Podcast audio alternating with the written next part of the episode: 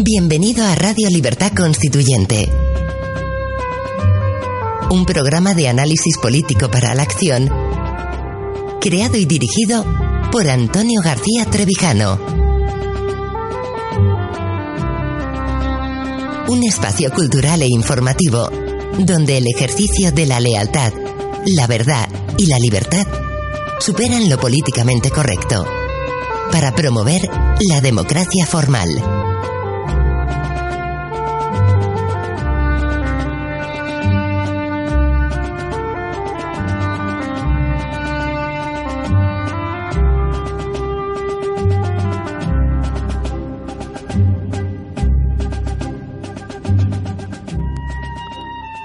De Radio Libertad Constituyente. Abrimos este séptimo programa ya abordando, vamos a comenzar a abordar la tercera carta del discurso de la República, eh, titulada Nacionalismo versus Estado. Y además vamos a comenzar primero eh, precisamente en el en la parte final, un poco en el resumen en la que va, en la que va a desarrollarse toda esta carta, para luego irla analizando parte a parte. Voy a comenzar a leer en resumen, dice don Antonio, las dos hipótesis sobre las que se funda la acción política de los nacionalismos periféricos, la separación de la nación frente al Estado y la soberanía nacional son teórica y prácticamente falsas. Y sin tener validez esos dos supuestos subyacentes, la oposición al Estado que realiza el movimiento nacionalista alcanza un significado diferente y mucho más irresponsable del que le atribuyen sus dirigentes.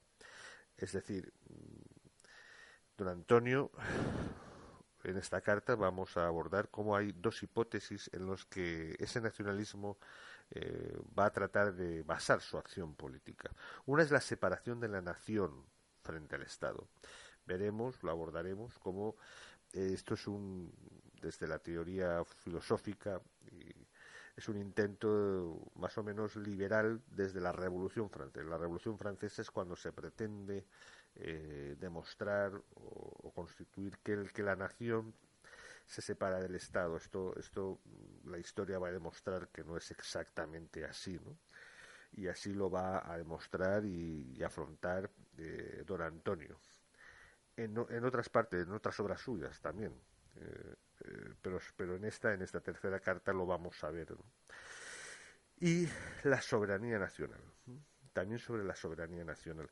Aquí esto va a ser también interesante, porque mm, bueno, en la teoría filosófica pues eh, política siempre vemos que la eh, soberanía nacional pretende abordarse como eh, pues bien la soberanía de la nación bien en, la nación o en el pueblo o la soberanía reside en el parlamento en ese aspecto vamos a comprobar cómo oh, don Antonio desafía estas, estos enunciados, estas teorías eh, políticas para demostrar que la soberanía realmente donde reside es en la soberanía reside en el, en el Estado, en la fuerza del Estado, en el poder del Estado.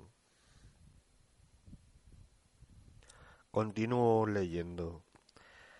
La independencia de Cataluña y del País Vasco, aún por la vía de su confederación o federación directa con alguna entidad estatal europea, es irrealizable sin el empleo de la fuerza, o sea, sin que sea resultado de una guerra civil de la que, salgan vencedores los nacionalismos catalán y vasco.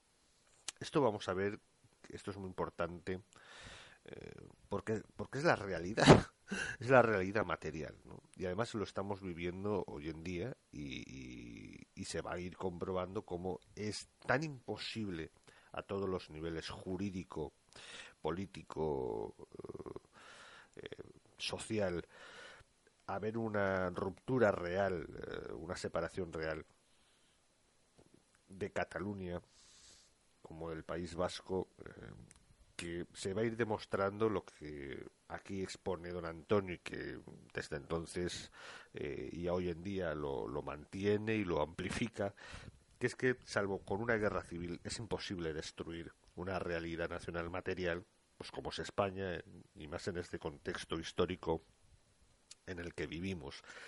Y eso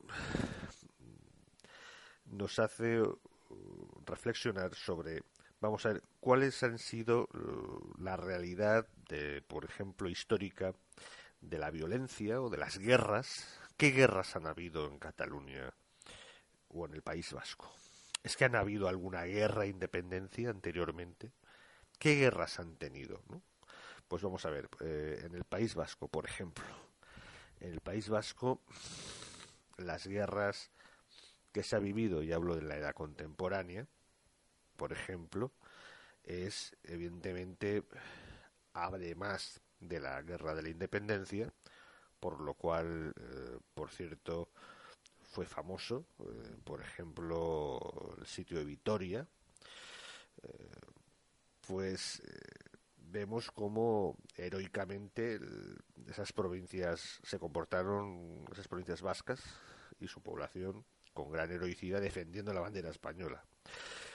Bien, pero vamos a ver eh, cómo, porque muchas veces se aduce los antecedentes de las guerras carlistas. Bien, la primera guerra carlista, que fue entre 1833 a la muerte de Fernando VII y 1840 y bueno, 840, el abrazo del general Maroto con el general Serrano, no Serrano, no Espartero, el famoso abrazo de Vergara. Bien, son la guerra de los siete años, la primera guerra, la gran guerra carlista, que es por la sucesión contra, contra Isabel, ¿no? todos lo sabemos, ¿no? por mm, el tío de, de Isabel, que es Carlos, y ahí empieza. Eh, es un modelo tratando de resucitar un modelo foralista, pero, eh, pero los mismos vascos están defendiendo en ese momento mm, lo que ellos creen que es la, la, esencia de España y de la corona española. O sea, fíjense, eh, o sea, algo, la, la tradición más sagrada de España. De hecho, su bandera, la bandera que, que emplean suele ser eso que se llamó después y en la guerra civil la Santa Tradición, la, Cruz de Borgoña, eh, que es la, bandera primigenia, la primera bandera de la corona española realmente, eh, que se empleó con los tercios españoles y que la trajo, pues, si no me equivoco, Felipe I como como señor de Borgoña, como duque de Borgoña y, archiduque de Austria, cuando se incorpora como rey de, Castilla por su matrimonio con, con Juana, la famosa Juana la Loca. Por tanto, más eh, reivindicar más español imposible. Es decir, en la Segunda Guerra Carlista, que es una serie de prácticamente de hechos de guerrilla que ocurren a mitad del siglo XIX, eh, sigue trata de mantener esa lucha, esa lucha de la santa tradición se llamaba incluso la comunión carlista. Y era eh, la reivindicación de la verdadera España, que es lo que reivindicaban los vascos y navarros, la verdadera España. ¿eh? Y eh, finalmente la última guerra carlista, que es la tercera, ahí sí que mm, hay una guerra vuelve a haber una guerra total, o sea, una guerra de, frentes y una guerra clásica eh, que se desarrolla en 1875-76, en torno a 1875, que es la último gran último intento serio por parte de de, la, de ese lado de la dinastía borbónica, ¿no? Y que por supuesto pierden a favor de, lo, de Alfonso XII y de, y de Cánovas del Castillo, etcétera, y la Constitución de 1876. Pero en ese momento los vascos siguen apostando totalmente, totalmente, es decir, por la españolidad y, y además por reivindicarse los más españoles de entre los españoles. Así que eh, es a finales del siglo XIX, cuando a partir de, las invenciones, esas invenciones eh, absurdas de psiquiátricas, bueno, que los llevaría al manicomio de los hermanos Arana, de Sabino Arana, y sobre todo a partir del 98 realmente, que es cuando, pues a partir de la crisis del 98 hay un gran problema, ¿verdad?, económico y de industrial y que va a dar la excusa para la aparición de un nacionalismo.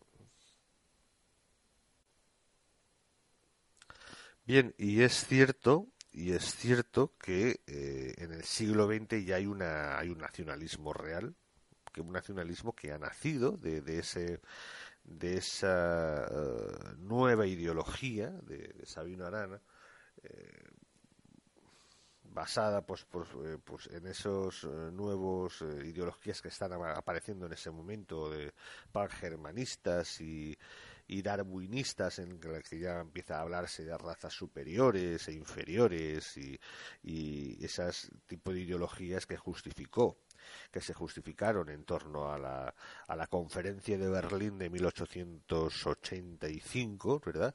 Eh, todo el gran reparto, tremendo, tremendo reparto de África, ¿no? Porque claro, en plena edad contemporánea, casi en el siglo XX, se tenía que justificar de alguna forma el por qué eh, se tenía eh, los blancos europeos tenían que imponerse de una forma tan brutal eh, el, continente, negro a, toda la, raza negra incluso a los bereberes del norte de África. Entonces emanaron, se desarrollaron todo este tipo de ideologías pseudocientíficas a partir del darwinismo para justificar todo esto. Que fueron muy bien acogidas por el Imperio Británico y por supuesto el Imperio Germánico. Eh, Sabino Arana lo recoge y trata de, bueno, de una forma absolutamente esquizofrénica y absurda. Ya hemos visto en nuestros programas como todas estas cosas de las etnias ha sido barrida por la fuerza de los hechos de, la, de los estudios de genoma eh, eh, realizados principalmente más famosos por la Pompeu Fabra, etcétera, pero que en ese momento tuvieron mucha boga y que les dieron pábulo pues para esa nueva una nueva ideología. Además hablaba de los vizcaitarras, ni siquiera de todas las provincias vascas. Bien, entonces en el siglo XX sí que hay ya una y además a partir de la crisis del 98 ya hay un nacionalismo efectivo, de acuerdo. Y en la guerra civil en española sí que hay eh, lo que se llaman los gudaris, que por cierto fue un, nunca mejor dicho, una guerra civil dentro de otra guerra civil, es decir, porque muchos vascos, empezando por los por, Álava, se mantuvieron, desde el primer momento del lado o del pensamiento carlista, o sea, original, del, de somos más españoles, los más españoles de todos los españoles, porque somos los españoles de la santa tradición, ¿no? Y, además Guipúzcoa fue eh, rápidamente absorbida en la guerra civil. Por lo tanto, lo que es el nacionalismo vasco en cuestión de luchas y de guerras, realmente, es decir, las provincias vascas durante toda la Edad Moderna fueron la lanza y, la espada y, los primeros, los más importantes defensores de la corona y de la aventura imperial.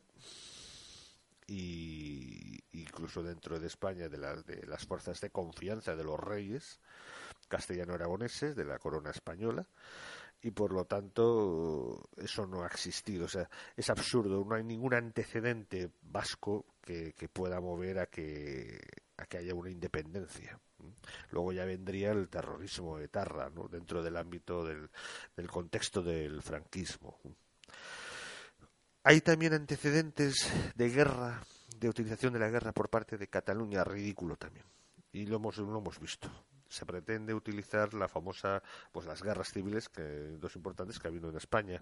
Ya lo hablamos en otras ocasiones. La, primero, mm, precisamente la guerra mm, de 1640, que es una guerra en la que precisamente lo que pretenden los catalanes y hasta tenían razón, igual que en otras zonas, igual casi los portugueses, aunque los portugueses lo aprovecharían para, para, para hacer su última guerra de independencia, independizarse definitivamente, pero los catalanes eh, pues protestan contra la política del conde duque Olivares de la unión de armas, es decir, hay que pagar de toda la política de, España en Europa, en sus tropas, etcétera. Entonces, los catalanes dicen, bueno, ¿y por qué no participamos de, los beneficios de América? Es decir, precisamente eh, lo que reivindicaban era ser españoles y ser más españoles.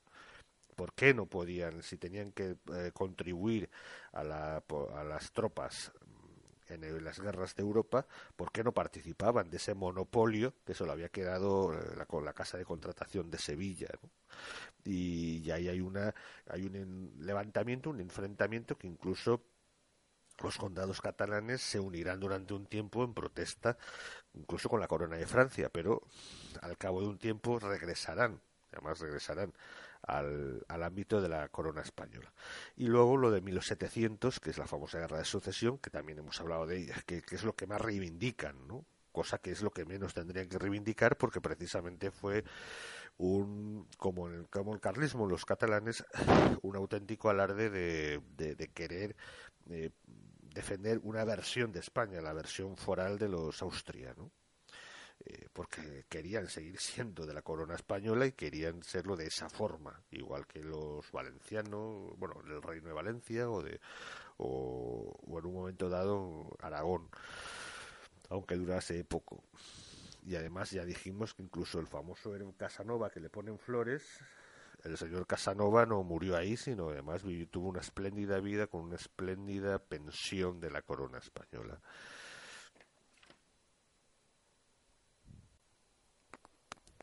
Más tarde vamos a tener, que también ha sido comentado en este programa, lo que es la, intervención en, de Cataluña en la guerra de la independencia contra Napoleón, que va a ser heroica.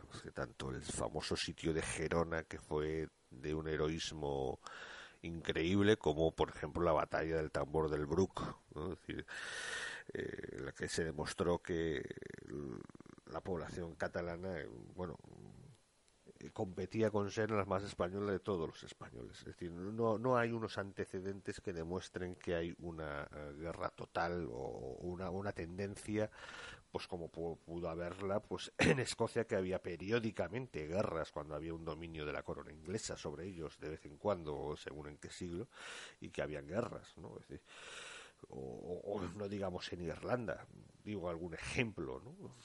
Eso no ocurre en el País Vasco ni ha ocurrido en Cataluña. Concretamente, además, en Cataluña se está demostrado que en la guerra civil española, en la guerra civil, eh, la provincia de España que más tropas, que más voluntarios en el, en el ejército del movimiento nacional eh, tuvo, eh, fue, fue Barcelona.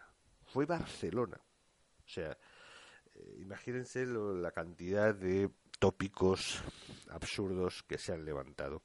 Y desde luego eh, fue en Barcelona en la guerra civil donde eh, se demostró que hubo sobre todo guerra ideológica, que llegó a haber una auténtica guerra civil interna cuando Negrín, el gobierno de Negrín, deja que los soviéticos, el NKDV y el Partido Comunista se haga con el poder y, ataque y aniquile al POUM anarquista y al movimiento anarquista.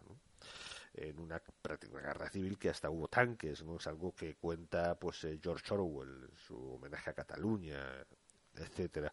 Por lo tanto, estaban, eh, creo que no estaban muy interesados en ese momento ni en independencias ni en historias, estaban totalmente inmersos en la guerra ideológica que tenía en ese momento España.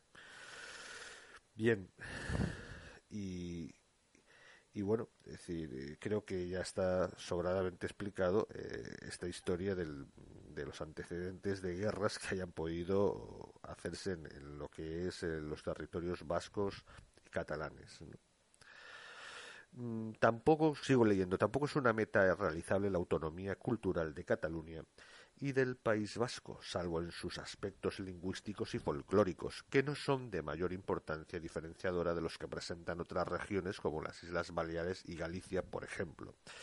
Eh, aquí don Antonio pues está confirmando pues también lo que hemos comentado, es creo que ya eh, hemos hablado mucho de la, eh, de la teoría o del argumento cultural. Eh, como argumento sólido, que no tiene nada de solidez, como argumento para una independencia o, de una realidad nacional. Absurdo, decir.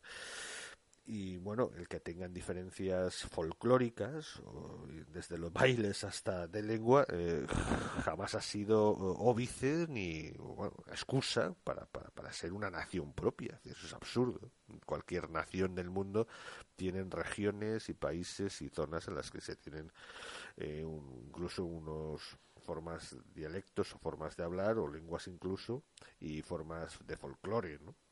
Eh, y como dice don Antonio, con gran atrevimiento, por cierto, pues, pues, pues, claro que los tienen en Cataluña y hay en País Vasco, sus circunstancias culturales propias, pero pues tampoco tienen por qué ser de, pues como también la tienen otras zonas de España, como puede ser Galicia, incluso las Islas Baleares, o incluso otras zonas como Andalucía, por ejemplo. Sigo leyendo. Lo único realizable es lo que están haciendo desde las instituciones políticas de las autonomías, los nacionalismos gubernamentales, que es vaciar al Estado de competencias administrativas en las regiones de las nacionalidades, salvo las que el liberalismo primitivo incluyó en el Estado mínimo. Es decir, tratar de vaciar eh, dejar lo que es el Estado español con un Estado mínimo, está hablando, para alcanzar los objetivos realizables. El nacionalismo gubernamental centra su acción opositora al Estado en conseguir la administración única, eso es algo que se hablaba mucho en los 90, en el 94, y pone el resto de sus esperanzas en el mercado único que ha de regular la Unión Europea. Sigo leyendo antes de comentar esto porque merece la pena eh, para dar las últimas palabras a este primer resumen, el, que ya vamos a partir de la semana que viene a ir analizando parte a parte. Sigo. La acción opositora de los nacionalismos gubernamentales no consigue los objetivos que dice perseguir, pero deconstruye, por cierto, que eh, eh, clarividencia por parte de don Antonio que en el año 94 ese verbo de construir que luego se haría una década después famosa por pues, por Ferran Adrià y toda esta de la, la cocina molecular, ¿verdad? Eh, como esto es simplemente un, inciso que hago porque me sorprende y me, y me sigue alucinando ¿no? Eh, y fascinando cómo don Antonio es capaz de, emplear eh, verbos y, formas de expresión absolutamente innovadoras incluso antes de lo que se consideran que aparecen de forma eh, expresa en la, en la cultura popular. ¿no? Pues esto, esto lo escribe en el año 94, ¿eh? eh, seis, siete años antes de hacerse famoso el Bulli y Ferran Adrià con sus premios, etcétera. Digo, pero deconstruye el Estado Nacional cada vez que colabora y se entiende con el gobierno central, porque la obra nacionalista no se levanta sobre la fuerza y los elementos propios, sino con la debilidad y los materiales derribados en el Estado que, que destruye.